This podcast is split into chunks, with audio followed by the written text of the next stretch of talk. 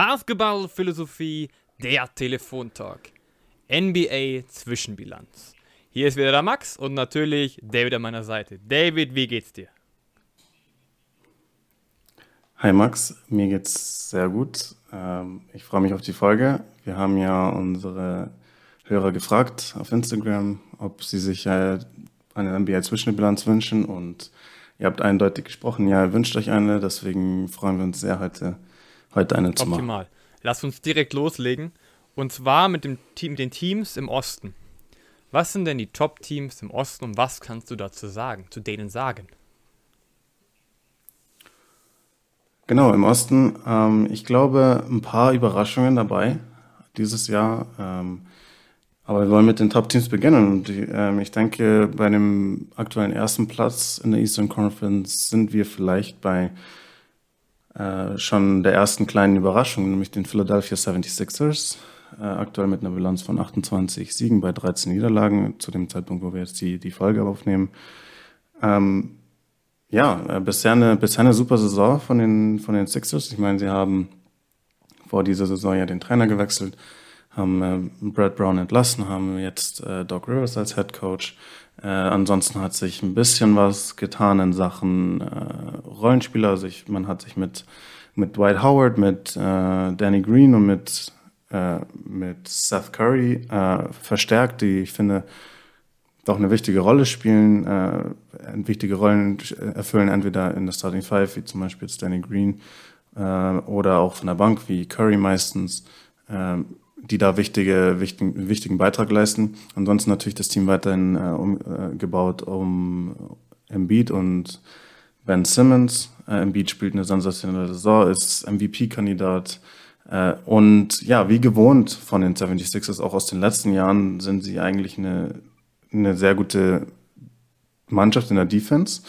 Also sie sind insgesamt Zweiter im, im Defensivrating. Äh, da hat, da hat man sich auch noch verbessert unter Doc Rivers. Also das muss man schon sagen, weil man hatte ja schon auch die letzten Jahre wirklich tolle individuelle Verteidiger. Äh, und manchmal, man war zwar nie eine schlechte Defensivmannschaft, aber manchmal hatte man das Gefühl, man hat so viele gute individuelle Verteidiger. Warum ist die Team-Defense, die Team-Defense sollte auf einem noch höheren Niveau sein. Die sollte unter den besten, absolut besten Teams der NBA sein. Und das war man dann manchmal nicht ganz. Das war ein bisschen enttäuschend. Dieses Jahr sind sie wirklich top, top in, in Sachen äh, Defense. Ähm, und im Offensive-Rating ist man, ist man 13. Äh, ja, ich denke, die Probleme von den Sixers in der, in der Offense, also wenn man es jetzt mal so hinstellen will, sind immer noch relativ eindeutig. Also ich meine, vieles dreht sich halt einfach um Embiid, das ist klar und äh, er spielt eine sensationelle Saison, aber nach Embiid fehlt eben einfach ein bisschen die Konstanz. Also ähm, von Ben Simmons, ich bin, war noch nie ein großer Fan von Ben Simmons. Ich finde, man muss einfach von ihm mehr erwarten. Er muss dem Team mehr geben. Er muss sich stärker weiterentwickeln. Das fehlt immer noch ein bisschen, auch wenn er jetzt in den letzten Wochen auch ein bisschen stärker spielt, auch wo im Beat ein paar Spiele verpasst hat, hat er mehr, mehr Verantwortung offensiv übernommen, was ich wichtig fand. Ähm, ja, aber ansonsten fehlt es manchmal einfach noch ein bisschen an konstantem Scoring und Playmaking neben Embiid. Das ist meine, das ist mein Eindruck. Ähm, da wird, da lastet immer noch sehr viel auf den Lasten, auf, äh, auf den Schultern von Tobias Harris. Mm, und ja, in den Playoffs wird man sehen müssen. Also ich denke, in den Playoffs kommt es wirklich dann auch darauf an, was Ben Simmons leisten kann. Wenn Ben Simmons zeigen kann, dass er seinen Vertrag wert ist, dass er wirklich ein, ein Superstar sein kann, was er bisher meiner Meinung nach eindeutig noch nicht gezeigt hat, vor allem eben offensiv nicht, dass er, da muss er mehr Verantwortung übernehmen. Ja, dann ist das Team schwer zu schlagen, aber aktuell sehe ich die 76ers ähm, nicht als, als primären Finals-Kandidaten im Osten. Okay. Ähm, ja, finde ich gute Punkte. Im Moment ist es ja so, dass Joel Embiid eine leichte Knieverletzung hat. Deswegen Frage von mir, wie würde es denn aussehen, wenn Joel Embiid länger ausfallen würde? Äh, ja, also äh, ohne Joel Embiid äh, sind die 76ers ja äh, irrelevant, wäre ein bisschen zu streng, aber ja, ich meine, sie wären maximal ein Playoff, also sie wären einfach ein Playoff-Team. Vielleicht würden sie um den achten Platz spielen, äh, wenn Embiid die ganze Saison nicht spielen würde. Äh, Embiid ist der Unterschiedsspieler, das ist überhaupt keine Frage. Und ähm, ich denke, deswegen ist diese Phase jetzt auch wirklich enorm wichtig für, für das Team, äh, dass Embiid jetzt ein paar Spiele verpasst. Das kann wirklich auch wertvoll sein für die Playoffs, wenn man sich überlegt, dass ähm, ja, dass, dass einfach andere Spieler auch mehr, mehr leisten müssen. Und wie gesagt, da muss sich ins, insbesondere einer angesprochen fühlen, nämlich Ben Simmons. Äh, von Ben Simmons muss einfach mehr kommen, es muss mehr Konstanz kommen. Es kann nicht sein, dass äh, eben ein Ben Simmons einen Spieler hat, wo er, keine Ahnung, ähm, sieben, acht Würfe nimmt und am Ende seine zehn, elf Punkte macht. Nein, das reicht einfach nicht. Und ich meine, Ben Simmons ist ein hervorragender Verteidiger. Wir wissen alle um sein Talent, wir wissen alle um seine Passqualitäten etc. etc. Aber wenn man sich halt andere Aspekte seines Spiels anschaut, wie nämlich zum Beispiel halt sein, sein äh, Sprungwurf, wie sein Freiwurf, dann sieht man einfach nicht die nötigen Schritte nach vorne. Und auch in Sachen Mentalität ist bei ihm ja einfach, kommt mir bei ihm einfach oft zu wenig. Er muss mehr ähm, Aggressivität einfach zeigen in der Offense. Und jetzt muss ich ihm Respekt geben, weil ja, in den letzten Spielen, wo auch im Beat eben, die im Beat eben auch verpasst hat, da hat man wirklich mal auch mehr, mehr Aggressivität von ihm gesehen und mehr, äh, auch stärkere Scoring-Leistungen von ihm gesehen. Und genauso einen Ben Simmons brauchen sie, wenn sie in den Playoffs eine Chance haben wollen, wenn sie in die Finals kommen wollen, was ja das große Ziel ist. Okay. Ja, wo du gerade gesagt hast, Fan, du bist kein Fan von Ben Simmons. Ich bin dafür Fan von Doc Rivers.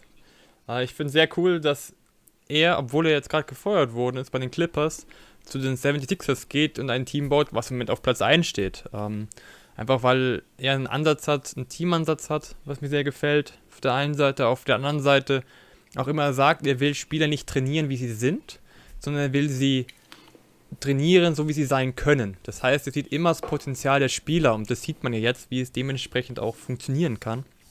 Und ich kann auch mal unabhängig jetzt von unserer Folge auch nur empfehlen, es gibt in Netflix eine Dokumentation darüber, über verschiedene Trainer, unter anderem auch unter Doc Rivers, wie er so arbeitet. Das ist wirklich spannend, kann ich nur empfehlen. Ähm, ich glaube, das ist genug gesagt zu den 76ers. Ja, ähm, dann machen wir mal weiter mit dem, mit dem zweiten Platz. Das sind die Brooklyn Nets. Die haben mittlerweile auch schon die gleiche Bilanz wie die 76ers. Also die haben da schon ein bisschen aufgeholt, also auch 28 Siege bei 13 Niederlagen. Äh, ja, ich meine, was soll man den Brooklyn Nets sagen? Ich meine, äh, das ist natürlich eine, eine Mannschaft voller Stars. Äh, man hat eben diese neue Big Three seit der, seit der Trade Deadline auch mit James Harden noch zusätzlich zu Kyrie Irving, zusätzlich zu Kevin Durant. Das sagt natürlich alles schon zu den Ansprüchen äh, von den Brooklyn Nets aus. Da ist natürlich keine Frage, dass das Einzige, was zählt, der Titel ist. Äh, man hat sich jetzt noch mit äh, Blake Griffin verstärkt. In, inwieweit das eine Verstärkung sein wird, muss, muss man abwarten. Ähm, ich persönlich sehe darin jetzt keine große Verstärkung mehr, muss man auch ehrlich sagen. Ähm, ja, allgemein, ja, die Nets sind natürlich un, unfassbar talentiert, äh, sind Erster im Offensivrating äh, in der ganzen Liga, äh, in der ganzen Liga äh, und ja, das, das, sind offensiv das stärkste Team in der NBA, auch äh, unabhängig jetzt von der Statistik, ob man jetzt, äh, ich meine, so diese Statistiken wie Offensivrating, Defensivrating sind natürlich immer ein guter Indikator. Deswegen habe ich sie mir jetzt auch zu den Teams notiert, aber sagt natürlich nicht alles aus. Der Kontext zählt natürlich auch, etc. Aber wenn man sich den Kader der Nets anschaut, dann sieht man keinen offensiv talentierteren Kader als äh, den, den die Brooklyn Nets haben, weil das natürlich an ihren drei Superstars liegt. Ähm, klar, man hat dann auch nur die 25. Defen das 25. Defensivrating. Also defensiv sind sie natürlich nicht top. Sie sind kein gutes Rebounding-Team. Das sind natürlich klare Baustellen, die man auch jetzt nicht äh, nur begrenzt beheben kann, sage ich mal so. Die Nets werden nie unter, zu den besten äh, Defensivteams jetzt gehören dieses Jahr. Äh, sie werden noch nicht äh, zu den besten Rebounding-Teams gehören. Das, das liegt halt auch teilweise an ihrer starken, an ihrer starken, starken Switching-Defense, die ihnen oft Probleme bereitet beim Rebounding. Aber im Endeffekt machen die Defense und die, die, das, das Rebounding macht im Endeffekt nichts aus, wenn sie offensives Potenzial ausschöpfen. Das, das muss ich, muss ich einfach so, so sagen. Wenn sie das schaffen, wenn sie gesund bleiben, wenn sie ihr Offensivpotenzial konstant ausschöpfen, äh, dann sind die Nets äh, der klare Titelkandidat, vor allem halt auch im Osten. Das ist und und es gibt immer diesen Spruch, äh, ähm, dass Offense Spiele gewinnt und Defense gewinnt Champ äh, Championships. Das ist nur begrenzt richtig. Also ich meine, ähm, weil du kannst so gute Defense spielen, wie du willst, gegen einen Kevin Durant, wie gegen einen Kyrie Irving oder einen James Harden. Äh, sie haben die Qualität, Würfe konstant zu treffen, die man besser nicht verteidigen kann. Wenn diese Spieler konstant Würfe treffen, die man nicht verteidigen kann, dann kannst du so gut verteidigen, wie du willst. Und im Endeffekt macht es keinen Unterschied. Und die Nets können auch in Phasen gut verteidigen. Ja, also niemand, klar, sie werden jetzt nicht ähm, zu den besten Defensivteams gehören, wie gesagt, aber ich denke nicht, dass dieses Defense-Problem so riesengroß ist, wie es teilweise gemacht wird. Also für mich sind die Nets definitiv noch der Top-Favorit, was nicht heißt, dass sie nicht geschlagen werden können.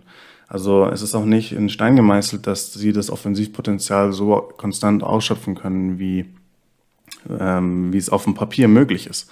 Vor allem fehlt teilweise halt auch wirklich die Zeit, äh, die jetzt alle drei zusammen auf dem Parkett verbringen. Durant hat jetzt viele Spiele verpasst, verletzt und mit Covid und etc. Dann Kyrie Irving hat ein paar Spiele verpasst. Oft war es dann James Harden alleine. Dann, also es fehlt einfach auch noch ein bisschen Zeit. Die Chemie äh, muss noch besser werden. Ähm, aber ja, wenn sie das, wenn sie das hinbekommen im Laufe der Saison, dann sind sie definitiv der Top-Favorit, zumindest mal im Osten. Bestimmt. Also wer so Offense abliefert, der hat definitiv eine gute Chance, da richtig gut vorne dabei zu sein. Ähm, es ist eine Truppe, die einfach verdammt Bock hat in der Offense. Und ähm, auch noch Spieler dazu hat, die wirklich auch bereit sind, den drei, die drei zu unterstützen. Aber was ich auch cool finde an diesem Team, ist nicht nur On-Court, sondern auch Off-Court, nämlich das Trainerteam mit Steve Nash und Mike D'Antoni als Assistenztrainer, wo man einfach sieht, okay, ich habe drei wahnsinnig gute Offensivleute, die richtig performen können. Und wir hatten ja mal ein paar Folgen vorher darüber gesprochen, sie müssen aber ein Team sein, weil es gibt nur einen einzigen Ball und die können alle sehr gut mit den Bällen umgehen aber trotzdem ist es wichtig, gute Entscheidungen zu treffen und auch mal zu passen, wenn es nötig ist. Und wenn man natürlich dann einen Headcoach hat, der dafür bekannt ist, als Spieler derjenige zu sein, der die schönsten und meisten Assists gegeben hat, ist es natürlich eine gute Kombination oder Voraussetzung, dafür zu sorgen, dass einfach die, das Team zusammenspielt und so wird das angesprochene Potenzial, was du gerade gemeint hast, nochmal erhöht, weil man einfach sieht, oh, ich kann nicht werfen, okay, dann komm, jetzt Ari Irving, da bist du dran, ach nee, auch nicht, okay, Durant, dann machst du's. Und wenn die natürlich so spielen und immer den Ball teilen wollen und auch die richtigen Situationen dann haben für die Würfe, die man nicht verteidigen kann, weil sie zum Beispiel auch offen sind oder einfach gut rausgespielt sind, ähm, ist es einfach ein Team, was echt schwer zu schlagen ist. Es ist nur wichtig, dass ihre Quote auch bleibt und ähm, dass die Defense nicht irgendwann doch vielleicht mal ein Problem werden könnte in der ähm, in den Playoffs, einfach nur aus dem Grund, wenn sie offensiv nicht treffen. Ja, sonst ist es wurscht. Ja, also wenn sie offensiv alles wegballern, dann kriegen sie hinten zwar die Punkte, aber wenn sie vorne wieder alles treffen, dann, dann es auch so.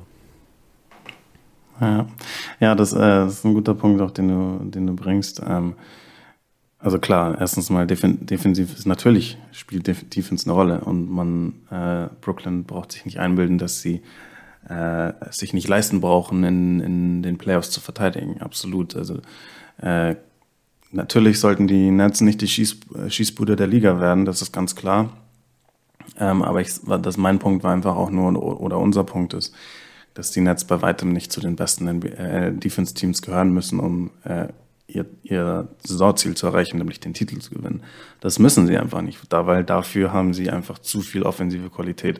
Und du sprichst auch die Trainer an, ich meine, das ist auch ein guter Punkt. Ich denke, ähm, ja, äh, erst mal ähm, natürlich die, die Qualitäten von Nash, die auch er als Spieler mitgebracht hat, das sind natürlich wichtig, einfach äh, weil auch, weil Spieler immer großen Respekt haben vor anderen Spielern äh, und die viel auch erreicht haben im, als, als Spieler. Also ja, ähm, ein, ein MVP wie Kevin Durant oder All-Stars und MVPs wie, wie Harden, wie, wie Irving, haben natürlich Respekt vor auch der Karriere, die Steve Nash hingelegt hat und äh, hören so jemanden dann auch schon mal zu. Äh, Mike D'Antoni, über den spreche ich, habe ich schon öfters auch in dem Podcast gesprochen und spreche gerne über ihn, besonders darum, weil er, dass er eben sein, sein Ego auch zurückstellen kann, was sehr wichtig ist in solchen Teams mit großen Stars. Also ich denke auch, sie haben das richtige Trainerteam, äh, um, um die Ziele zu erreichen, die sie sich, äh, die sie sich vorgenommen haben. Gut, ähm, dann gehen wir gleich zum nächsten Team über. Das sind auf Platz 3 die Bucks. Ähm, die Bucks mit einer Bilanz von 26 Siegen bei 14 Niederlagen aktuell. Äh, sind, die Bucks sind aktuell Fünfter im Offensivrating, Neunter im Defensivrating. Okay. Äh, ein paar, also manche sind vielleicht überrascht von der Saison von den Milwaukee Bucks. Äh, ein bisschen. Ähm, also die Milwaukee Bucks waren in den letzten Jahren ja immer das Top Regular Season Team der NBA, waren in äh, Sachen Defensivrating immer Erster, waren auch äh, am Offensive Rating Erster oder in den Top 3. Also, und hatten immer die beste Bilanz in der NBA. Und äh, ja, wir sehen jetzt ein bisschen ein anderes Milwaukee. Also wir sehen mehr Niederlagen in der Regular Season, als wir von ihnen gewohnt sind. Wir sehen auch teilweise ein bisschen schlechtere Statistiken, also in, zum Beispiel jetzt eben bei Offensive Rating und Defensive Rating, als wir von ihnen gewohnt sind. Ähm, jetzt ist die Frage, okay, soll, sollte das einem Sorgen machen? Oder nicht? Äh, die Antwort ist meiner Meinung nach bedingt. Also insgesamt ist, herrscht durchaus eher Grund zum Optimismus durch die aktuelle Bucks-Saison verglichen mit anderen Saisons. Ähm, weil es eindeutig auch zu sehen ist, dass, dass man versucht, aus den letzten Jahren, aus den letzten Enttäuschungen aus, den, aus den Playoffs auch zu lernen äh, und weil, weil was die Bucks ja mal gemacht haben, waren, sie hatten eben ihren Ansatz, ihre Idee von Basketball, das war ähm, ihre Offense, die war immer relativ simpel, ja, was nichts Schlechtes sein muss, aber im Gegenteil, wenn, wenn die Offense simpel ist, aber gute Konzepte hat und gute Execution hat und gut zu den Spielermat zum Spielermaterial passt, dann ist die, kann die Offense super sein. Das sieht man auch am Offensivrating aus den vergangenen Jahren. Das Problem war nur, okay, also in Offense war, die Offense war sehr einfach und leicht ausrechenbar nach einer Weile und eben auch, es haben einfach offensiv die Adjustments gefehlt. Genau dasselbe war auch defensiv. Man hat eben klar eine klare Idee, wie man verteidigt und diese Idee ist auch nicht verschwunden, die, nämlich das beste Team zu sein in Sachen Rim Protection, wenig, äh, wenig am, am, möglichst wenig am Korb zu lassen, dann dafür auch Dreier eben abgeben etc. Darüber haben wir auch schon dem Podcast gesprochen.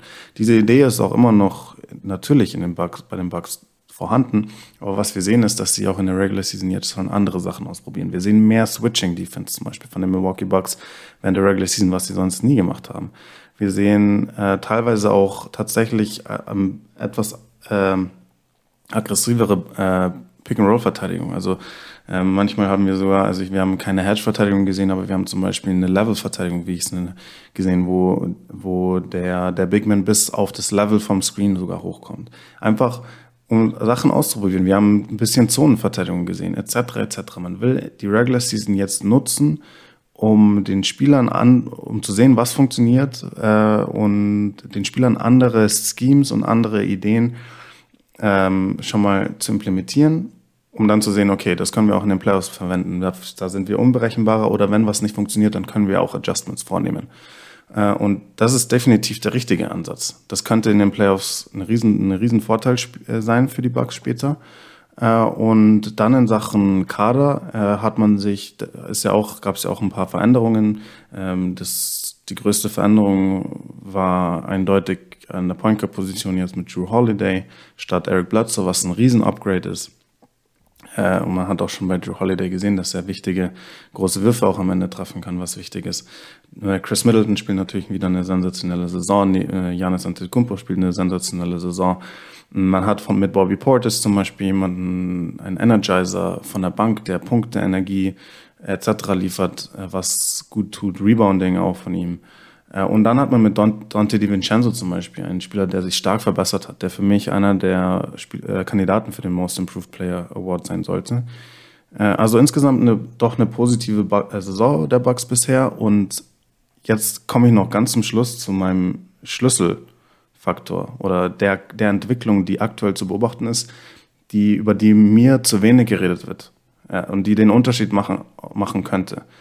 Äh, und das ist aktuell die, die Freiwurfquote von, von Janis Antetokounmpo. Also es wird ja mal gern über seine, seine, darüber geredet, ja, wenn Janis noch einen Dreier hat, dann ist es vorbei, etc. etc.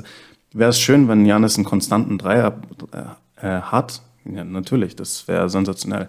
Aber das Entscheidende ist definitiv sein Freiwurf. Ja, wir hatten oft in den Playoffs Spiele, wo er 10, 12, 13 Mal an die Linie, also 13 Freiwürfe pro Spiel hatte in Playoff-Serien.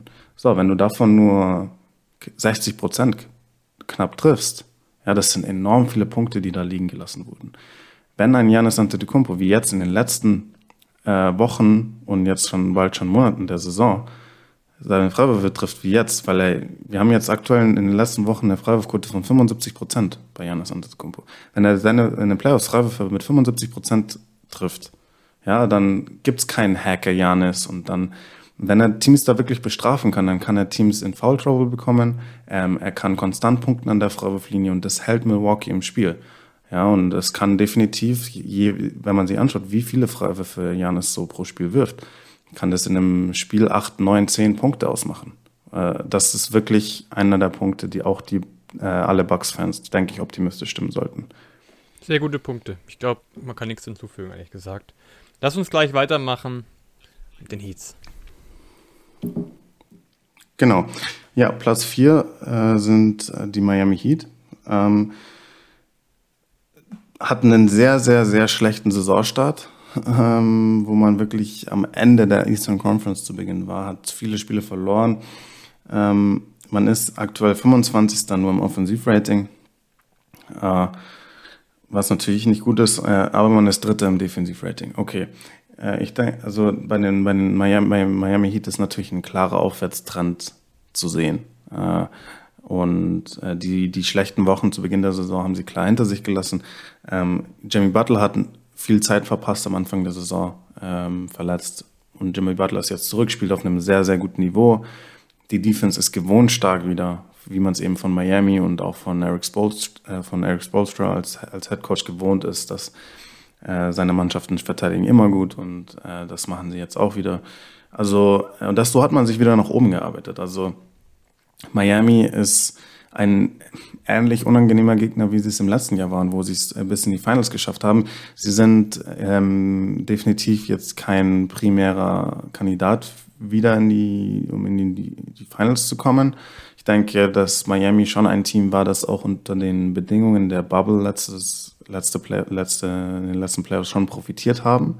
Also sie waren eben einfach eins der Teams, die mit diesen Bedingungen auch sehr gut zurechtgekommen sind. Ich denke, das darf man nicht unterschätzen, weil ja, man, es waren einfach keine normalen Bedingungen, um Basketball zu spielen. Da kamen viele andere Faktoren dazu. Und ja, Miami war eben ein, ein Team, was auf enorm hohem Niveau gespielt hat und was da so ein bisschen so ein Momentum entwickeln konnte in dieser Bubble.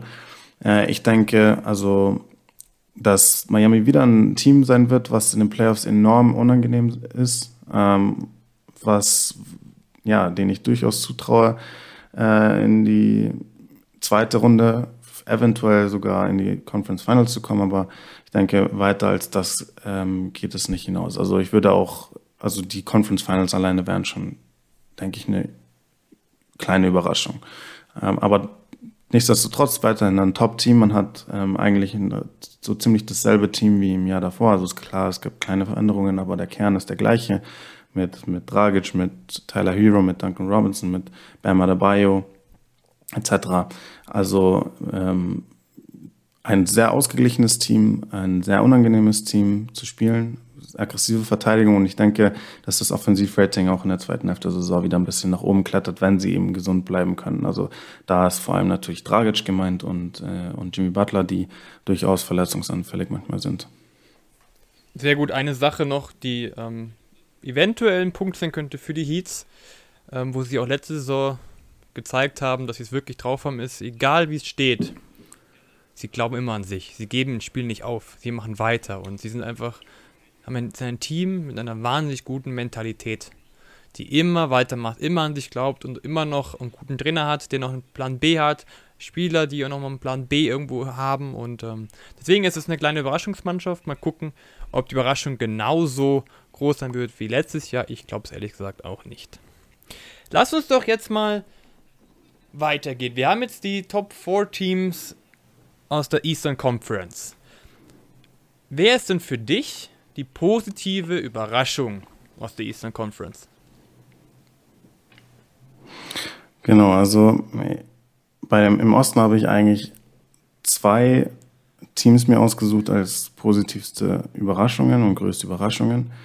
Äh, die ganz klar größte Überraschung müssen die Charlotte Hornets sein, die nämlich aktuell auf Platz 5 sind. Also die sind direkt hinter den Miami Heat, ähm, haben aktuell eine positive Bilanz mit 20 Siegen bei 19 Niederlagen.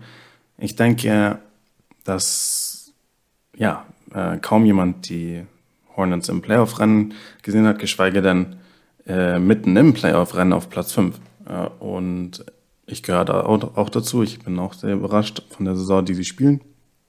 Aber man muss auch sich anschauen, dass sie mittlerweile, sie haben wirklich eine, eine gute Mannschaft. Also ich meine, man hat sich jetzt Gordon Hayward vor der Saison geholt für viel Geld.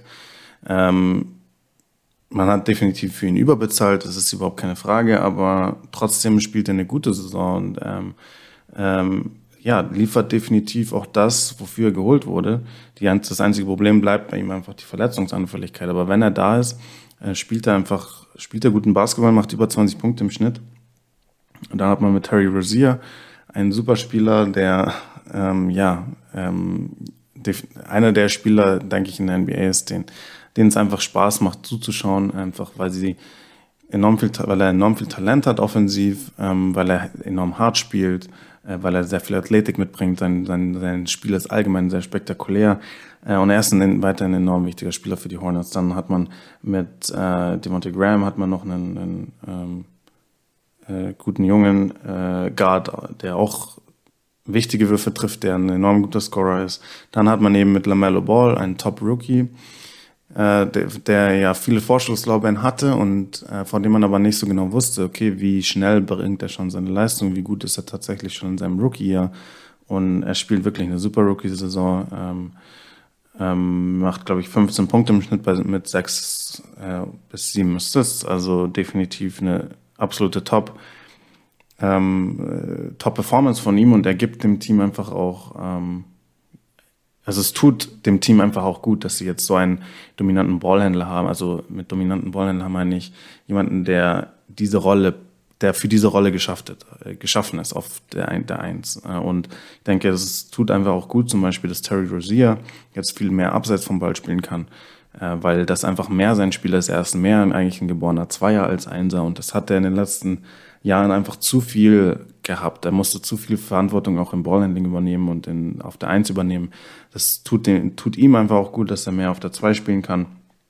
Äh, dann hat man noch mit, zum Beispiel auch mit Michael Bridges, hat man auch noch, einen, finde ich, einen äh, vielseitigen Forward, der ähm, auch einige Qualitäten mitbringt. Also man hat ein ausgeglichenes, gutes Team und äh, man hat einen Coach äh, mit ähm, Baroga, der, der Ex-Assistent äh, war bei den Spurs für längere Zeit, der einfach auch eine wichtige Message mitbringt. Äh, ich denke, dass er ähm, jetzt auch das Talent hat in seinem Team, um auch auf dem Parkett zu zeigen, dass er ein Team formen kann. Und ich, ja, die, die Hornets sind ein spannendes Team und es wird spannend zu beobachten sein. Ich denke, dass sie es in die Playoffs schaffen werden.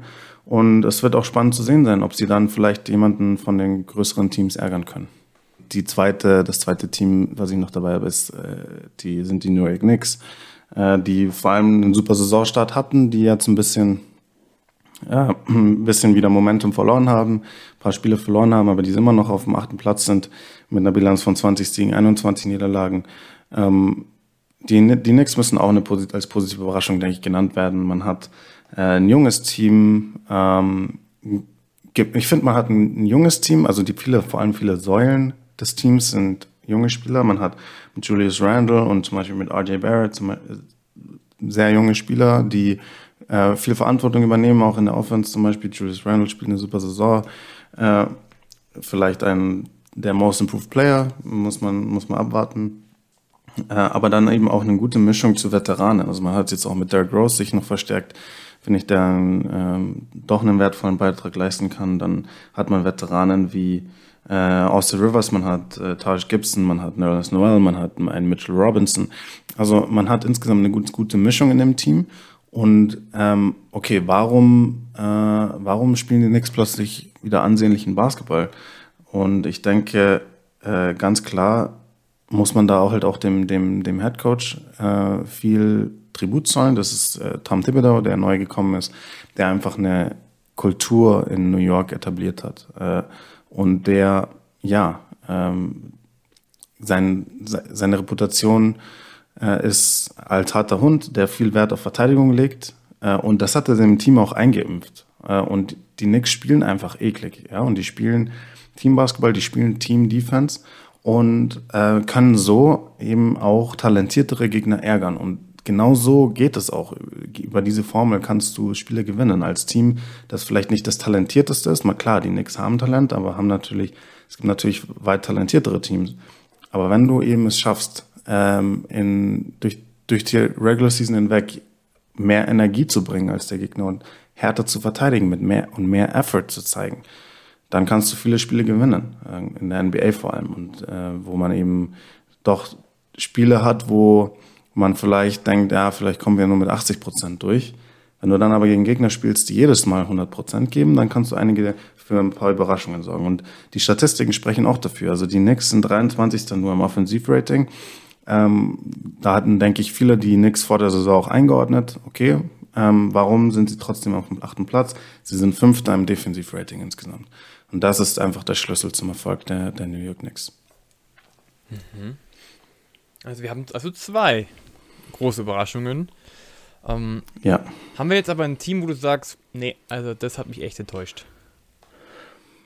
Da habe ich im Osten tatsächlich auch zwei.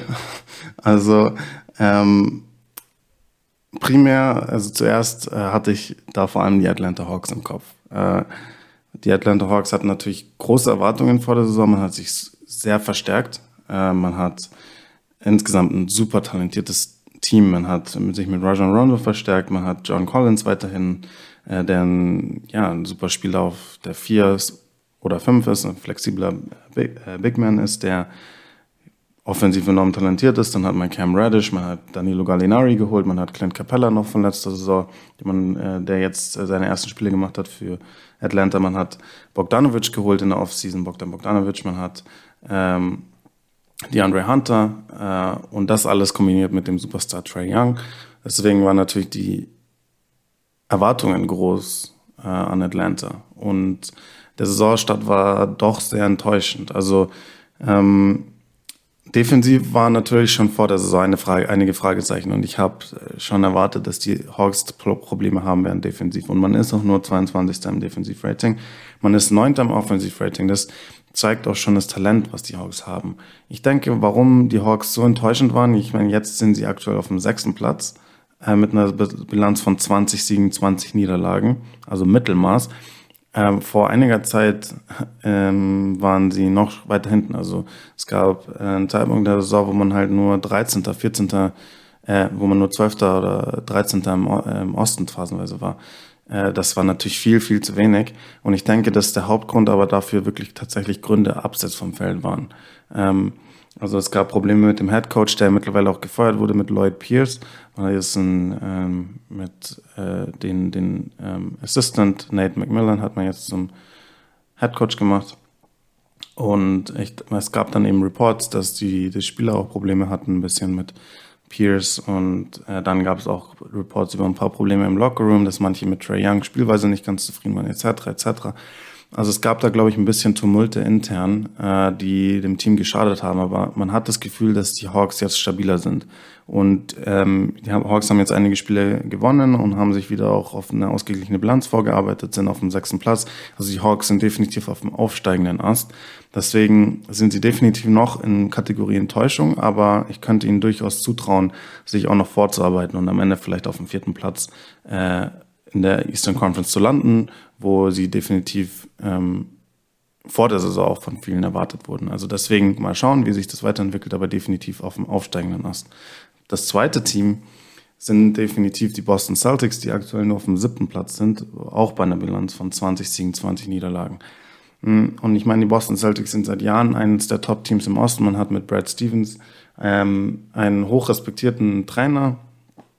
Ähm, und diese Saison verläuft natürlich einfach enorm enttäuschend. Also man ist Elfter im Offensivrating, okay, äh, geht besser, aber auch nicht schockierend schlecht, äh, auf keinen Fall. Aber was definitiv schockierend ist, ist, die Boston Celtics sind aktuell 21. im Defensivrating. Und ähm, ja, das ist man einfach nicht von den Celtics gewohnt. Die Celtics sind eigentlich ein Team, was sehr gut verteidigt, was als Team gut verteidigt. Und man sieht halt einfach sehr uncharakteristische Probleme bei den Boston Celtics, vor allem defensiv. Und offensiv ist weiterhin einfach auch das Problem, was auch in den letzten Jahren da war, dass man einfach zu wenig Tiefe hat im Kader. Also es lastet einfach zu viel Verantwortung auf den Schultern von Jason Tatum und von Jalen Brown zum Beispiel. Hm, Kemba Walker hat natürlich den Anfang der Saison verpasst. Äh, der war, kommt jetzt langsam bis in, in Rhythmus. Äh, Marcus Smart war lange äh, verletzt eben. Und ich meine, Marcus Smart ist natürlich ein enorm wichtiger Spieler für die Celtics, deswegen erwartet keiner, dass das keinen Impact hat. Aber da sieht man halt auch einfach das Problem. Die Celtics haben, haben seit Jahren keine Tiefe im Kader. Äh, und sobald sich halt einer der Schlüsselspieler dann auch von der Bank zum Beispiel wie ein Marcus Smart verletzt, dann kommt da nicht mehr viel nach. Und es gibt einfach Teams, die tiefere Bank Bänke haben, die können dann halt einen Ausfall, wie zum Beispiel die Celtics haben, mit Marcus Smart besser kompensieren. Deswegen ist das definitiv auch mal ähm, ein, eine, ein Indikator, auch für Danny Ainge, den General Manager, dass er da mehr tun muss. Äh, das Team muss breiter aufgestellt sein. Es muss mehr Qualität auch von der Bank kommen. Äh, da ist einfach weiterhin zu wenig Scoring, zu wenig Spacing auch da. Ähm, und an Brad Stevens ist ganz klar, äh, die, die Nachricht auch und die Message in der zweiten Saisonhälfte, die Defense muss natürlich auf einem anderen Niveau sein, sonst äh, ist mit den Boston Celtics dieses Jahr nicht zu rechnen. Das heißt, das ist unser Resümee über die Teams im Osten. Jetzt eine Frage an dich. Wie sehen die Eastern Conference Finals aus? Okay, ja, schwierige Frage. Ähm, also ich denke auf jeden Fall, dass die Brooklyn Nets es bis in die Eastern Conference Finals schaffen. Ähm, und ich sage jetzt einfach, dass es die Bucks auch schaffen. Ähm, vielleicht ist es auch ein bisschen Herz über Kopf. Also ich bin auch ganz ehrlich, ich bin äh, einfach ein Bucks-Fan, aber ich denke, dass die Bucks einfach dieses Jahr auch die Qualität haben, um wieder in die Eastern Conference Finals zu kommen. Ähm, vielleicht Vielleicht schaffen es auch die 76ers, aber ja, ich, ich, mein Tipp ist jetzt einfach mal äh, Milwaukee gegen die Brooklyn Nets in den Eastern Conference Finals. Wie sieht dein Tipp aus? Also sag mal die Nets auf jeden Fall. Und die Bucks oder 76ers ist eine gute Frage. Ähm, ich sag mal so, wenn Embiid fit ist, glaube ich, dass die 76ers eine gute Chance haben, aber es wird verdammt eng mit den Bucks. Ähm, sie sollten, die Bugs sollten auch offensiv vielleicht noch ein bisschen variabler werden insgesamt, aber es ist ein sehr enges Rennen. Also Netz und wenn Joel Embiid verletzt ist, sicher Bugs, sonst weiß ich es nicht zwischen den beiden. Das kann ich nicht vorher sagen. Okay. Gut. Das waren die Teams im Osten. So, jetzt schwenken wir mal in den Westen. Und jetzt so die Frage an dich. Wer sind die Top-Teams? Ja, und was machen die gut und was machen sie vielleicht auch weniger gut. Ja, genau. Also gehen wir mal die Top-Teams im Westen durch. Ein erster Platz sind die Utah Jazz. Äh, ich denke, für viele überraschend, dass sie, dass sie so, so stark sind. Ähm, also ich bin überrascht, dass sie auf dem ersten Platz und so dominant sind. Ähm, ich bin grundsätzlich nicht überrascht, dass sie auch dieses Jahr zu den besten Teams im Westen gehören. Da ähm, habe ich sie definitiv erwartet, aber auf dem ersten Platz habe ich sie, muss ich sagen, nicht erwartet. Aber was sie spielen dieses Jahr ist, ist eine Sensation. Also die, die Jazz haben eine Bilanz von 29 Siegen bei 10 Niederlagen. Äh, die Jazz sind Zweiter im Offensivrating, die Jazz sind Vierter im Defensivrating. Die Jazz sind aktuell das beste Team der NBA. Punkt. Warum? So, heißt das, genau, das ist die, die, die Frage. Ich meine, heißt das, dass die Jazz der Top-Favorit auf den Titel sind? Na, nein, das heißt es nicht. Aber die Jazz sind definitiv das beste Team der NBA aktuell in der Regular Season. Und die Frage, warum, ist, ähm, weil sie einfach hervorragenden Basketball spielen. Also es ist unfassbar. Die haben natürlich einen einen tollen Kader, ja, muss man noch, muss man auch sagen. Ich meine, man hat Mike Conley, finde ich, einen der unterschätzten Spieler in der NBA. Man hat mit Donovan Mitchell einen sensationellen jungen Spieler auf der 2. Äh, man hat mit Rudy Gobert natürlich einen absolut dominanten Center auf der 5, vor allem defensiv unfassbar dominant. Und dann hat man einfach mit Bogdanovic einen unfassbaren gut, guten Shooter. Man hat mit Joe Ingles einen sensationellen Basketballspieler, vielseitigen Basketballspieler, der verteidigt, der, ähm, der den Dreier treffen kann, der passen kann, der un unheimlich hohen Basketball-IQ hat. Man hat mit Jordan Clarkson Instant Scoring von der Bank, Instant Scoring, der äh, in jedem Spiel auch mal für 30 Punkte explodieren kann, der in jedem Spiel auch mal 7, 8 Dreier reinhauen kann. Man hat mit Quinn Snyder definitiv den Coach of the Year, ohne Frage.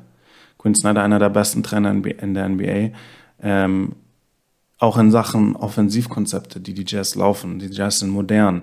Die Jazz sind unselfish, also in Sachen Ball Movement etc., sind die Jazz wirklich die perfekte Symbiose, die perfekte Symbiose aus europäischem und amerikanischem Basketball, weil man hat eben das Riesentalent äh, im Kader, das man aus der NBA gewöhnt ist. Man hat die uh, super modernen Konzepte, äh, äh, die man in der NBA gewohnt ist, sowohl offensiv als auch defensiv. Aber das alles ist kombiniert mit einer Teammentalität und einer Selbstlosigkeit in der Offense, die man hauptsächlich aus Europa kennt. Ja, also äh, in Sachen Execution auch von Plays, auch nach Timeouts etc. Das Team funktioniert einfach auf allen, auf allen Levels. Die Coaches ähm, sind auf höchstem Niveau, die Spieler spielen auf höchstem Niveau. Da passt aktuell alles zusammen, deswegen dominieren sie aktuell die NBA. Und traue ich den Utah Jazz zu, es in die Finals zu schaffen? Ja, ich traue es ihnen definitiv zu. Aber sie sind nicht der Favorit, das muss man auch klar sagen. Aber ich traue es ihnen definitiv zu. Und die, die Jazz haben die Qualität, sowohl offensiv als auch defensiv, auch die größten Namen in der Western Conference zu schlagen. Also könnte das bedeuten, dass Teamplay tatsächlich, oder sagen wir dieses Teamplay, diese Kombination aus Europa und aus diesen NBA-Elementen wirklich wahnsinnig erfolgreich sein kann. Was wir auch schon in den Podcast vorher gesagt haben. Das heißt, es macht einfach Spaß, bei denen zuzuschauen, ja, den, den Ball zu teilen, dann wieder den richtigen Wurf zu bekommen, untereinander zu unterstützen, zu helfen, gleichzeitig die Defense anzunehmen. Ähm, das klingt nach einer, Gruppe, nach einer Truppe, wo man ja erst denkt, ja, die Namen sind schon ganz gut, aber da gibt es andere, die die viel größeren Fische äh, im Wasser haben. Aber nein, es ist ein Team, was zusammenspielt, was sich, was ein Team ist, wo es das nicht aus Superstars, sagen wir in Anführungszeichen Superstars nur besteht, sondern es ist ein Team. Also, wenn, was du mir gerade erzählt hast, woran ich denke, ist, okay, da stehen Spieler, das ist nett, aber sie sind alle zusammen ein Team, wie du gesagt, eine Symbiose und trotzdem ist jeder Spieler einzeln wichtig. Also für mich als Trainer eine wunderbare Sache, dass so ein Team auch Erster ist im Moment in der Western Conference. Ja, Ganz genau. Also die Jazz sind absolut eines meiner absoluten Lieblingsteams dieses Jahr und ich kann wirklich jedem nur empfehlen und raten, schaut mal bei den Utah Jazz rein, weil das ist das ist eine Basketball-Symphonie, das ist wirklich Basketball auf allerhöchstem Niveau zurzeit, was, was, Utah, was Utah zeigt. Äh, und es ist wirklich auch schön zu sehen, wie zum Beispiel auch ein, ein All-Star und äh, wie, wie Donovan Mitchell, der ja der, der beste Spieler von, von Utah ist, wie der sich diesem Gedanken und dieser Philosophie auch untergeben hat. Also er ist zu 100 Prozent all in in dieser Philosophie, die Quinn Snyder predigt. Er ist ein absoluter Teamspieler.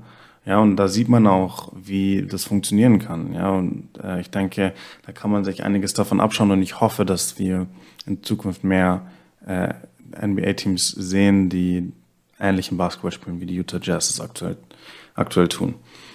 Ähm, genau, gut, dann machen wir weiter mit dem zweiten Platz, äh, nämlich die Phoenix Suns. Okay, äh, das ist erstmal so ein Punkt, wo man auch reflektieren kann. Okay, er, erster Platz in der Western Conference und zweiter Platz in der Western Conference. Nach, der, nach dem All-Star Break sind die Utah Jazz und die Phoenix Suns. Ich denke, hätte man das vor der Saison gewettet, wären einige reich geworden. Ähm, die Suns haben natürlich eine super Mannschaft. Die Suns hatten auch schon eine super Bubble, haben ja auch schon eine super Bubble gespielt, haben da alle Spiele gewonnen, sind am Ende trotzdem nicht in die Playoffs gekommen. Ähm, Aber, ähm, und man hat sich dann eben jetzt äh, auch vor der Saison verstärkt. Man hat mit Chris Paul natürlich einen absoluten Leader geholt, der auf der Eins natürlich immer noch auch in seinem Alter sensationell, sensationell spielt. Man hat mit Devin Booker natürlich einen sensationellen Spieler auf der Zwei.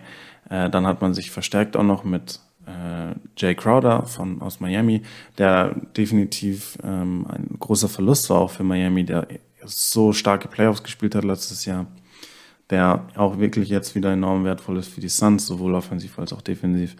Mm, dann hat man auch noch gute ähm, Rollenspieler wie ein Saric zum Beispiel auf der 4 und dann natürlich noch äh, äh, DeAndre Ayton auf der 5, der äh, auch auf einem super hohen Niveau spielt, ähm, der auch ein enorm guter Spieler ist. Ich meine, es wird natürlich immer gern über Aiden, sage ich jetzt mal, in einem negativen Licht geredet, weil er halt eben derjenige war, der an erster Stelle gepickt wurde, wo Don, äh, Luka Doncic eben auch vor, verfügbar gewesen wäre und man den Phoenix Suns eben vorwirft, warum habt ihr Aiden gedraftet und nicht Luka Doncic, was natürlich eine faire Frage ist. Ja, also ich bin bei weit, will bei weitem nicht sagen, dass DeAndre Ayton besser ist als Luka Doncic, versteht mich nicht falsch.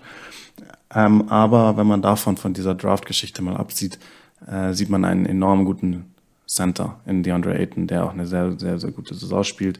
Äh, die Suns sind Achter im Offensivrating, die Suns sind Sechster im Defensivrating. Die Suns sind auch enorm gut gecoacht. Ähm, also mm, man, man, die, die Suns sind einfach ein sehr gutes Basketballteam und ich denke, dass äh, mit den Suns auch in den Playoffs auch zu rechnen ist, definitiv. Okay. Drittes Team in der, in der Western Conference sind ja die Lakers. Was fällt dir zu den Lakers ein? Genau. Genau, die Lakers auf Platz 3, Bilanz 27 Siege, 13 Niederlagen. Übrigens, äh, ich glaube, die Bilanz habe ich von den Suns nicht gesagt gehabt. Die Suns haben die Bilanz von 26 Siegen und 12 Niederlagen aktuell. Die Lakers 27 Siege, 13 Niederlagen auf Platz 3. Ähm, ja, ich denke, also die Lakers spielen natürlich eine starke Saison. Ich denke, da ist überhaupt niemand überrascht. Die amtierende, amtierende Meister. Äh, 16. im Offensivrating. Also ja, äh, eher Mittelmaß bisher in der, dieser Statistik. Aber erster im Defensivrating. Äh, definitiv keine Überraschung. Die Lakers sind einfach defensiv enorm stark haben einen Coach, der sehr stark auf Defense setzt. Also ich denke, das ist auch immer noch eine der Sachen, die man Frank wo Frank Vogel zu wenig äh, Respekt bekommt, dass er ähm, dem Team einfach auch eine Philosophie und eine äh, eingeimpft hat äh, und eine Mentalität eingeimpft hat, dass man Bock hat zu verteidigen, ja, und dass auch Spieler wie Kyle Kuzma zum Beispiel, der äh, definitiv kein hervorragender Verteidiger ist, ja, der aber auf so viel höherem Niveau verteidigt, seit, seit Frank Vogel der Coach ist. Ja, weil er allen eingeimpft hat, ihr müsst verteidigen wollen. Und äh, Verteidigung ist halt einfach auch viel Einsatzsache und viel Konzentrationssache. Ja, und ich meine, klar, es gibt Spieler, die haben einfach noch einen sehr hohen Basketball-IQ defensiv, ja, und sind da vielleicht ein bisschen talentierter. Und es gibt physische Eigenschaften, die dich zu einem starken Verteidiger machen. Ähm, aber es gibt keinen Grund, ein grottenschlechter Verteidiger zu sein. Jeder kann jeder kann zumindest mal Mittelmaß sein, einfach nur durch Effort und durch Konzentration. Und man sieht einfach bei Karl Kusma zum Beispiel, ist ein gutes Beispiel, finde ich. Er hat einfach auch mittlerweile Bock zu verteidigen. Und Defense bedeutet für ihn nicht mehr, ähm, ja, jetzt äh, mache ich kurz Pause, weil ich bin ja nur auf dem Feld, um zu scoren von der Bank etc. Nein, diese Mentalität hat er nicht mehr. Äh, klar, ist sein, liegen seine Stärken in der Offense, aber er versucht zu verteidigen. Ja, er zeigt Effort auf dieser, auf diesem Ende des Feldes. Deswegen, ja, defensiv enorm stark. Ich meine, jetzt die, das Offensivrating, ähm, Mai, würde ich jetzt nicht überinterpretieren. Man hat jetzt viel Zeit jetzt auch ohne Anthony Davis gespielt und weit, spielt weiterhin viel, viele Spiele ohne Anthony Davis, der verletzt fehlt. Definitiv noch einige Wochen, die er ausfällt. Äh, was natürlich äh, den Lakers wehtut, was ihnen einige Spiele kosten wird im Endeffekt in der Bilanz. Ich denke, dass die Lakers am Ende auf dem dritten Platz landen werden, wahrscheinlich vielleicht vierten Platz. Mal schauen, was die Clippers vielleicht machen, aber auf jeden Fall sind die Lakers definitiv weiterhin der Top-Favorit auf im, im, Westen in die Finals zu kommen. Äh, sie sind der Champion und wenn sie gesund sind, wenn Anthony Davis gesund ist, hat man einfach mit LeBron James und ähm, einfach auch einem super Kader, den sie sonst noch haben, mit Schröder, mit Harrell, mit äh, äh, Caruso, der weiter eine gute Saison spielt, mit Kuzma, der eine gute Saison spielt, mit Gasol. Man hat einfach einen super tiefen Kader, äh, der und die Lakers sind ja definitiv der Top-Favorit weiterhin im Westen auf die Finals. Also ein Harrell ist ja so ein Spieler, den, den, den liebe ich einfach, ja. Einfach immer Energie, ganz anderer Center, als man denkt, viel mehr über Layups, viel mehr über Wucht, über Energie. Äh, aber ein ganz anderer Punkt, wie gefällt dir denn der deutsche Spieler Dennis Schröder? Ja, gut. Ähm, ich denke, Dennis Schröder ist ähm, ein sehr wertvoller Teil der Lakers. Er hat, eine super Saison davor gespielt in Oklahoma City. Ähm, ich denke, also ich meine, seine, seine Athletik, seine Schnelligkeit, sein Zug zum Korb ist natürlich unwiderstehlich. Ähm, er hat auch in der Verteidigung hat er natürlich enorm gute Hände, ähm, gutes Ballhandling, äh, auch einen verbesserten Sprungwurf in den letzten Jahren. Also Dennis Schröder ist, ist ein sehr, sehr guter Spieler, keine Frage. Und so jemanden äh, zum Beispiel von der Bank zu bringen. Oder jetzt den, bei den Lakers ist er sehr häufig in der Starting Five, aber so jemanden eben als äh, Spieler zu haben, der zum Beispiel jetzt auch eben LeBron James äh, Ballhandling äh, Verantwortung abnehmen kann, der Scoring Verantwortung äh, übernehmen kann, der von den von dem Platz profitieren kann, die einem LeBron James zum Beispiel auch schafft. Ja, also ich meine, wenn du oder Anthony Davis, wenn du solche Spieler im Kader hast, die einfach so häufig gedoppelt werden müssen oder von mehreren äh, verteidigt werden müssen oder die eben durch Drives zum Korb oder Post-Ups die Defense kollabieren können, hast du Driving Lanes ohne Ende äh, für Spieler wie Schröder. Und ein Schröder braucht allein keine, auch häufig keine Driving Lane, um erfolgreich zum Korb zu ziehen. Und jetzt hat er in, in, bei den Lakers eben den, diesen Luxus, ja. Und ich meine, Schröder kann auch das Pick and Roll laufen. Also Schröder ist, ist ein super Spieler und ähm, er verdient das Geld, also das, das Geld, was er verdient, ist absolut verdient. Äh, er, der Respekt, der ihm entgegengebracht wird, auch von, von den äh, USA und von den NBA-Teams, von den NBA-Coaches etc., ist alles höchst verdient. Äh, und er ist ein super wichtiger Spieler für die Los Angeles Lakers, ohne Frage. Super, das heißt, ein Team aus Los Angeles ist Dritter. Wie viel da jetzt in das zweite Team aus Los Angeles? Die Clippers. Ja, genau, die Clippers sind auf Platz 4. Äh, ganz knapp hinter den, oder was heißt ganz knapp hinter den Lakers, aber also man hat äh, eine Bilanz von 26 Siegen bei äh, 16 Niederlagen. Ähm, und okay.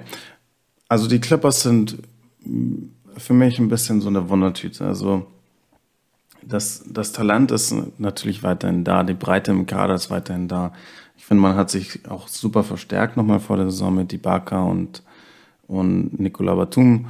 Ähm, ich denke, und ich meine, man, man sieht beim Paul George wieder eine Top-Saison, man sieht bei Kawhi Leonard natürlich auch wieder eine Top-Saison. Also die Breite des Kaders ist da, die Qualität im Kader ist da, ähm, aber ja, es, es ist einfach, man weiß irgendwie nie so recht, was man von den Clippers bekommt. Es ist einfach keine Konstanz da.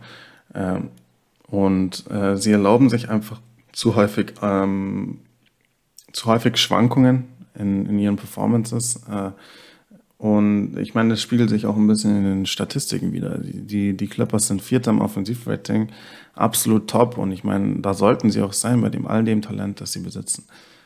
Aber die Clippers sind nur 16. im Defensive Rating. Das ist natürlich nicht akzeptabel. Ja? Also die Clippers sind nur Mittelmaß aktuell defensiv. Und die Clippers sind eigentlich ein Team, das sich, ja, das stolz ist darauf, dass sie sich über die Defense auch identifizieren, ja.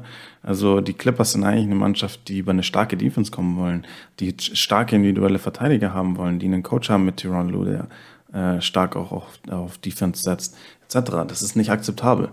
Und ähm, da, vor allem auch defensiv sind einfach zu große Schwankungen drin. Mal zeigen sie ihr defensives Potenzial und mal haben sie wieder einen Tag, wo ja, wo sie einfach schrecklich verteidigen und wo sie sich 130 äh, Punkte einfangen. Und das kann man, das, das dürfen sie sich einfach nicht erlauben. Da muss einfach Konstanz rein und es gibt keine Entschuldigung dafür, dass die Clippers außerhalb der, also der Top 10 in Defensive Rating sind. Also die, wenn die Clippers nicht ähm, auf dem Niveau verteidigen, was sie können, dann sehe ich die Clippers auch keinen größeren Erfolg dieses Jahr haben in den Playoffs, als sie es letztes Jahr hatten. Okay. Das sind also die Top 4. Aber ich glaube, du hast noch ein fünftes Team, wo du sagst, darüber sollten wir auch reden. Welches ist denn das? Ja, die, der, der auf Plus 5 die, die Denver Nuggets. Ähm, weil die Nuggets, denke ich, auch ein interessanter Fall sind. Man, man hat eine Bilanz von 24 Siegen und 16 Niederlagen auf Platz 5. Äh, die Nuggets sind Dritter im Offensivrating. Ähm, was natürlich eine absolute Top-Zahl ist. Und die Frage ist ja immer, kann Denver um den Titel mitspielen? Und ich meine, letztes Jahr sind sie äh, nah dran gewesen, waren in den Western Conference Finals, hatten dann aber im Endeffekt keine Chance gegen die Lakers. Aber ja, wohin geht die Reise der Denver Nuggets? Äh, und dieses Jahr jetzt eben auf Platz 5. Äh, ja, ein schlechter Saisonstart, einen schlechten Saisonstart gehabt, dann mal eine gute Phase. Äh, es, man weiß auch noch nicht so recht, woran man bei den Denver Nuggets ist. Ähm, man ist 15. im Defensive Rating, also Mittelmaß.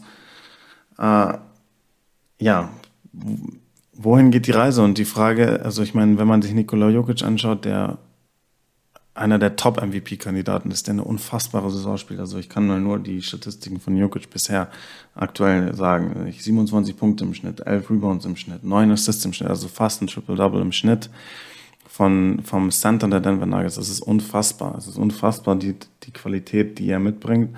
Übrigens ähm, sieht man auch, woran es liegt, dass er diese unfassbare Saison spielt. Weil das Talent hat er natürlich schon seit Ewigkeiten, äh, dass diese Zahlen so auf diesem Niveau abzurufen. Aber warum er dieses Jahr so besonders gut spielt, liegt einfach daran, dass er auch enorm viel abgenommen hat, äh, dass er in Tip-Top-Shape ist. Er hat die Offseason einfach genutzt er ist in, in der besten Form seines Lebens physisch und das zahlt sich auf dem Parkett aus und jetzt kann er sein ganzes Talent offensiv auch ausleben.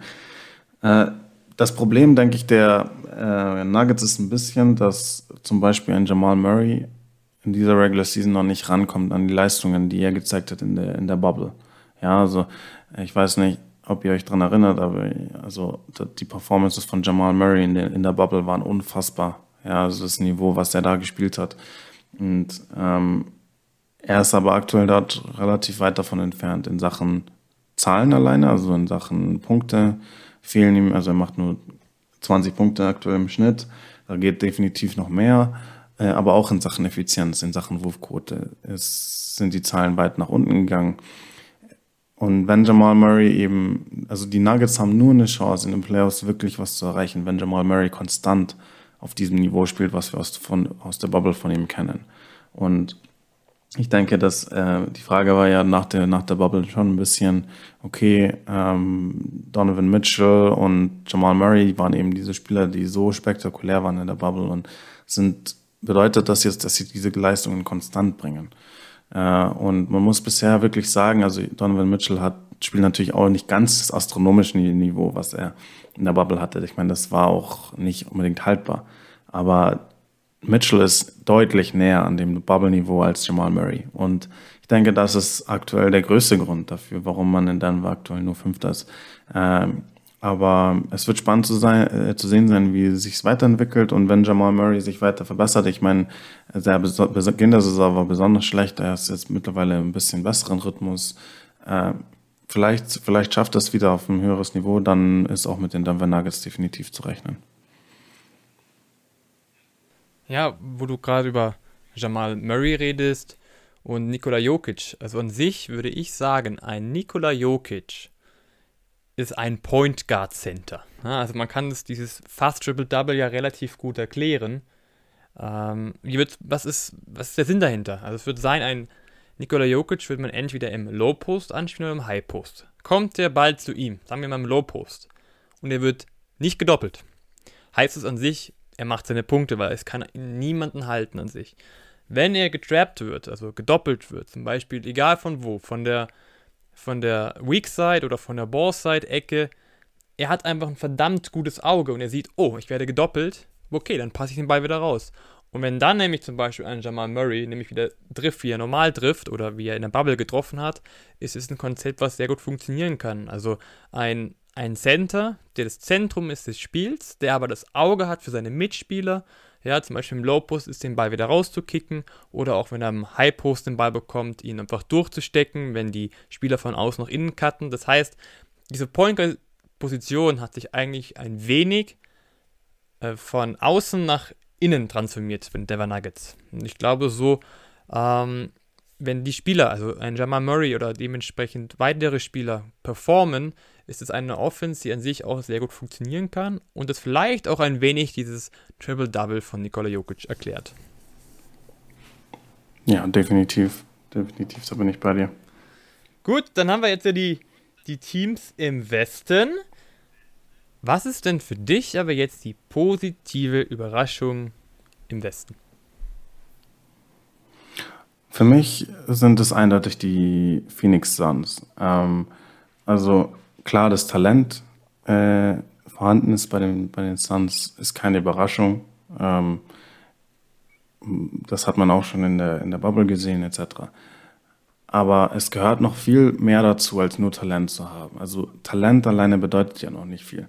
Du kannst Talent haben und du kannst trotzdem enttäuschen. Ja, wir haben schon auch andere Teams das gehabt, äh, wie zum Beispiel jetzt hatten wir die im Osten die Hawks zum Beispiel, die einfach, die ja enorm viel Talent haben, aber die ihr Potenzial nicht abrufen. Es gehört nochmal viel dazu, ihr Potenzial so abzurufen. Und ähm, ich bin ein bisschen überrascht, wie stark und wie, dass sie das jetzt schon schaffen.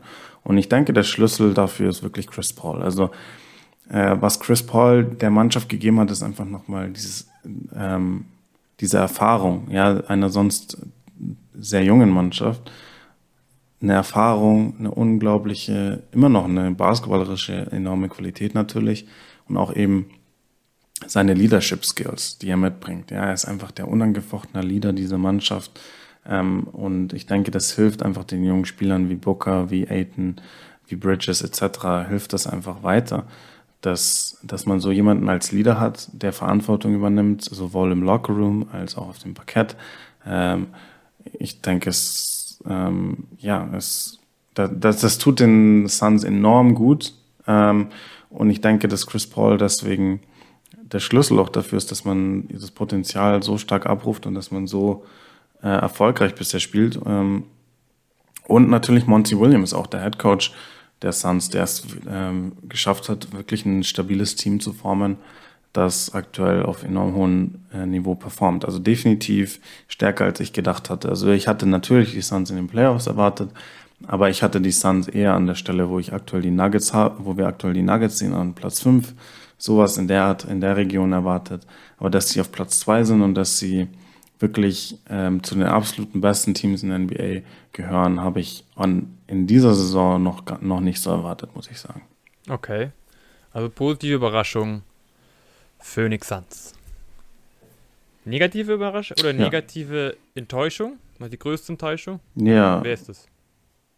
Ja, also da äh, habe ich zwei. Ähm, also natürlich einerseits die Mavericks muss man natürlich nennen. Also die Mavericks waren natürlich ein, eines der heißesten Teams vor der Saison und äh, ich glaube, Luka Doncic war der absolute Top-Favorit auf den MVP-Titel dieses Jahr und die, ja, viele haben einfach den nächsten Schritt von den Mavericks erwartet und was natürlich auch auf der Hand liegt. Ähm, Doncic spielt natürlich auch, ist natürlich ein absoluter Superstar. Man hat äh, mit Porzingis eben jetzt dann das, die, die, die zweite Saison zusammen mit diese beiden Spieler zusammen äh, gehabt und dann waren natürlich die Erwartungen groß, ohne Frage. Aber man konnte das bisher einfach nicht, nicht abrufen. Man ist aktuell auf dem achten Platz. Äh, man, hat, äh, man hat eine Bilanz von 21 Siegen bei 18 Niederlagen. Ist einfach noch nicht das Niveau, was man von ihnen gewohnt ist. Also sind 12. am Offensivrating, äh, nachdem sie letztes Jahr erster am Offensivrating waren und einen NBA-Rekord aufgestellt haben. Also die Mavericks letztes Jahr waren die beste Offense in der NBA-Geschichte, statistisch gesehen. Also kein Team hat statistisch gesehen je bessere Offense gespielt als die Dallas Mavericks letzte Saison. Ähm, und ich meine, das war sensationell, die, die, die Zahlen, die Dallas Offense aufgelegt hat. Ja, das Three-Point-Shooting in Sachen Spacing, in Sachen natürlich individuelle Qualität mit, äh, mit Doncic und Porzingis, das war absolut dominant. Und das ist aktuell, davon sind wir aktuell weit entfernt. Äh, und man hat das 23. Defensivrating. Also defensiv ist man, hat man auch große Probleme. Und so findet man sich eben trotz Talent auch auf dem achten Platz wieder. Und ich meine, natürlich gehört da noch, muss man eben auch nennen, bei den Mavericks aus, äh, andere Umstände dazu. Man hatte Probleme mit Covid. Ähm, da hat man einige Ausfälle gehabt. Ähm, man, Porzingis hat wieder einige Zeit verletzt verpasst und Porzingis ist auch einfach ein Spieler, der, als er dann zurückkam, auch nicht auf dem Niveau gespielt hat, wo man es, wo es sich für ihn gehört. Äh, vor allem auch defensiv war er sehr schlecht. Aber man muss auch dazu äh, im Gedächtnis behalten, dass Porzingis einfach ein Spieler ist, der Zeit braucht ein bisschen, der seinen Rhythmus sich erarbeiten muss. Also Porzingis war noch nie ein Spieler, der nach einer Verletzung zum Beispiel von auf direkt wieder bei 100 Prozent ist in Sachen Leistung auf dem Feld. Äh, und er war immer schon jemand, der da vielleicht mehr Zeit gebraucht hat als andere Spieler, um wieder an sein gewohntes Niveau zu kommen. Und das Problem ist halt einfach, dass immer, dass seine Saison immer wieder unterbrochen ist, diese, aktuell durch kleinere Verletzungen und er immer wieder ein paar Spiele verpasst. Und das nimmt ihm, raubt ihm einfach seinen Rhythmus. Und ähm, ein Spieler wie Porzingis kann das äh, nur schwer aktuell wegstecken. Und deswegen hapert es da ein bisschen auch. Also wenn die Mavericks gesund bleiben jetzt in der zweiten Saisonhälfte, dann werden sie sich definitiv noch nach oben arbeiten. Also ich denke, dass sie dann mindestens auf dem sechsten Platz landen können und auch ein Team sind, was niemand in den Playoffs gerne sehen will. Ähm, aber das Fragezeichen hinter dem Gesundbleiben ist natürlich groß, äh, vor allem bei Porzingis, muss man ganz klar sagen. Aber Doncic spielt natürlich wieder eine sensationelle Saison und ja, die Hoffnung bleibt einfach, dass man gesund bleibt in der zweiten Saisonhälfte. Äh, das ist, denke ich, die, die erste Enttäuschung äh, im Westen. Hast du, hast du was zu den Mavericks zu sagen? Nee, mir fällt nur ein Spieler, den wir noch überhaupt nicht hatten. Zion Williams von den Pelicans. Was ist denn mit dem Team los eigentlich? Ist das eine Enttäuschung oder was ja. ist mit denen los? Ja, genau. Die, die Pelicans sind für mich die größte Enttäuschung im Westen, ohne Frage.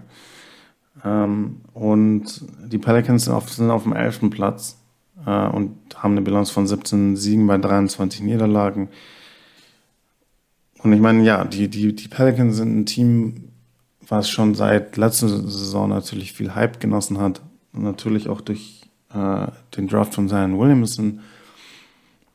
Und die einfach enorm viel Talent haben im Kader. Also ich kann mal ein paar Namen nennen. Ich meine, man hat Lonzo Ball, einen talentierten jungen Point Guard. Man hat, äh, man hat äh, ähm, Zion Williamson eben auf der 4. Man hat Ingram, äh, der äh, Brandon Ingram, der einer der besten jungen Spieler in der NBA ist, der amtierende Most Improved Player. Äh, man hat dann sich jetzt diese Saison mit Steven Adams verstärkt. Man hat super junge, weitere junge Spieler wie Nikhil Alexander Walker zum Beispiel, der ein super talentierter Spieler ist, der ähm, auch gute Leistungen eigentlich zeigt. Und dann hat man auch zum Beispiel jetzt Eric Bledsoe. Ich meine, klar, man hat äh, äh, Drew Holiday eben verloren, aber man hat auch mit Eric Bledsoe einen guten Verteidiger dazu hinzugewonnen. Also man hat, man redet bei den äh, Pelicans über ein gutes Basketballteam auf dem Papier, überhaupt keine Frage. Äh, und man hat nach der Bubble letztes Jahr, wo man auch schon eine riesen Enttäuschung war, äh, den Coach gefeuert, Alvin Gentry. Ähm, und zu dem Zeitpunkt ja, ich meine, ich hatte zu dem Zeitpunkt äh, das Gefühl, als er gefeuert wurde, ich kann verstehen, warum man ihn entlässt. Ja, weil das ist nicht der Anspruch, den die Pelicans haben. Und man kann eben, dann ist eben die, eine der wenigen Schrauben, an denen man so groß drehen kann, ist natürlich die, der Trainerstuhl. Aber ich hatte schon damals auch das Gefühl, ich meine, ähm, die, die Spieler haben in gewisser Weise einfach halt auch Gendry letzte Saison hintergangen. Ja, also so stark wie das vielleicht klingt, aber in Sachen Effort, ja, war das eine Katastrophe in Sachen ähm, Verteidigung, was man da gezeigt hat. Und das waren überhaupt keine, also ich weiß nicht, waren natürlich nicht intern dabei, ja, aber ähm, ich weiß, dass Alvin Gentry ein hochrespektierter Coach ist, der durchaus Fokus auch auf die Defensive setzt.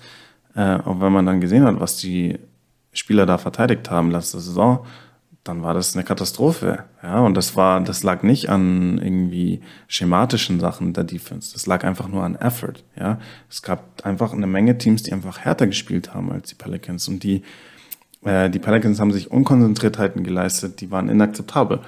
Okay, dann hat man eben ihn entlassen und man hat Stan Van Gundy verpflichtet als neuen Trainer, der auch als Defensivexperte gilt. Ähm, und ja, der äh, ein natürlich ein hochrespektierter Coach ist in, in der Basketballgemeinschaft. Und man sieht genau dieselben Pelicans. Man sieht genau dieselben Pelicans. Die Pelicans sind siebter im Offensivrating. Ja, du, da sieht man das unfassbare Talent, was sie besitzen. Siebter im Offensivrating. Aber jetzt kommt's eben. Die Pelicans sind wieder mal nur 28. im Defensivrating. Die Pelicans sind mit die schlechteste Defense äh, in der NBA. Und deswegen sind sie nur auf dem elften Platz. Und das ist inakzeptabel. Es ist in, absolut inakzeptabel. Und jetzt haben wir gesehen, wir haben Gentry gesehen als Coach und sie haben so scheiße verteidigt. Tut mir leid, aber anders kann man es nicht sagen. Und jetzt haben sie Stan Van Gundy als neuen Trainer. Beide gelten als gute defensive Head äh, Coaches, die äh, ähm, Fokus auf die Defensive auch legen. Und wir sehen dieselben defensiven Statistiken von den Pelicans. So, für mich ist jetzt spätestens, muss jetzt spätestens endgültig klar sein, dass es nicht an Sachen Coaching liegt. Es lag letzte Saison nicht an Sachen Coaching, es liegt diese Saison nicht an Sachen Coaching. Das Problem sind die Spieler. Die Spieler müssen und, und da sind primär die besten Spieler auch gemeint, weil die besten Spieler müssen vorangehen. Und da ist dann eben ein Ingram, ein Williamson oder äh, Ball, die sind gefragt defensiv, die müssen vorangehen mit ihrem Effort, mit ihrer Intensität, die sie zeigen defensiv. Ähm, um einfach auch ein gutes Beispiel zu setzen für die Teamkollegen. Ja, und also da muss von der gesamten Mannschaft mehr kommen und primär auch von den besten Spielern des Teams muss mehr kommen. Aber Coach, ich will keinen mehr hören, der, ähm, der irgendwie Schuld den Coaches zuschiebt und die Spieler in Schutz nimmt. Weil die, die einzigen Verantwortlichen für das defensive Debakel dass die Pelicans wieder sind, sind die Spieler. Und da beginnt jetzt, muss jetzt die Zeit beginnen, wo die Spieler Verantwortung übernehmen und wo die Spieler sich an die eigene Nase fassen und in den, in, und in den Spiegel schauen. Weil es ist wirklich eine Verschwendung von Talent, was in New Orleans passiert. Also, Spieler fangt an zu verteidigen, sage ich dann nur.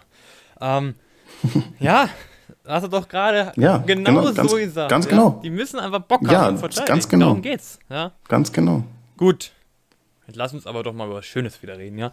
Und zwar über die Eastern Conference Finals. Was sind deine zwei Favoriten? Ja, das ist natürlich super schwer am besten. Ähm, ähm, ja, schwer ist immer. Also, ja, also ich sehe definitiv die Lakers, mhm. wenn sie gesund sind, die Lakers in Western Conference Finals wieder. Ähm, und ich muss ehrlich sagen, ich traue den Utah Jazz die Western Conference Finals zu. Also ich traue zum Beispiel den Utah Jazz zu, dass sie die Clippers in den Playoffs schlagen. Ohne, kann ich mir ohne Probleme vorstellen. Ohne Probleme. Ähm, heißt es, dass sie in der Serie gegen die Clippers auf dem Papier favorisiert sind? Nein, würde ich sagen, weil auch wenn sie dann höchstwahrscheinlich Heimvorteil haben, offiziell ist es, wir wissen beide, kein richtiger Heimvorteil äh, aktuell. Ähm, deswegen denke ich, wird in Sachen Wetten werden, denke ich mal, die Clippers in so einer Serie zum Beispiel favorisiert sein, sollte es zu dieser Serie kommen. Aber ähm, ich glaube einfach, dass die Jazz bei weitem das bessere, die bessere Basketballmannschaft sind verglichen mit den Clippers. Also ich kann mir ohne Probleme vorstellen, dass die, die äh, Utah Jazz zum Beispiel Teams wie die Clippers oder die Nuggets in den Playoffs schlagen. Ähm, auch auch die Suns zum Beispiel. Also ich sehe einfach die Lakers und die Jazz aktuell die besten, als die besten Teams im Westen. Und deswegen würde ich die beiden mal in die Western Conference Finals tippen. Wie sieht es bei dir aus? Vom Herzen her muss ich sagen Utah Jazz, wenn jemand so einen geilen Basketball spielt. Für mich Utah Jazz. Und die Lakers. Na, also ähm, Jazz gegen die Lakers. Und wir haben ja gesagt, in der Eastern Conf äh, West Eastern Conference haben wir gesagt Nets und Bucks, oder? Ja, Nets und Bucks, das, ja, das war mein das Tipp. Das sind also unsere Tipps für, für beide Teams für die Conference Finals im Osten, für die Conference Finals im Westen. Wir sind gespannt, was eure Tipps sind. Ja, aber das war jetzt unser Resümee über die erste Hälfte der NBA und wir sind gespannt, was in der zweiten Hälfte noch passiert. Von daher, bis zum nächsten Mal. Ciao. Ciao.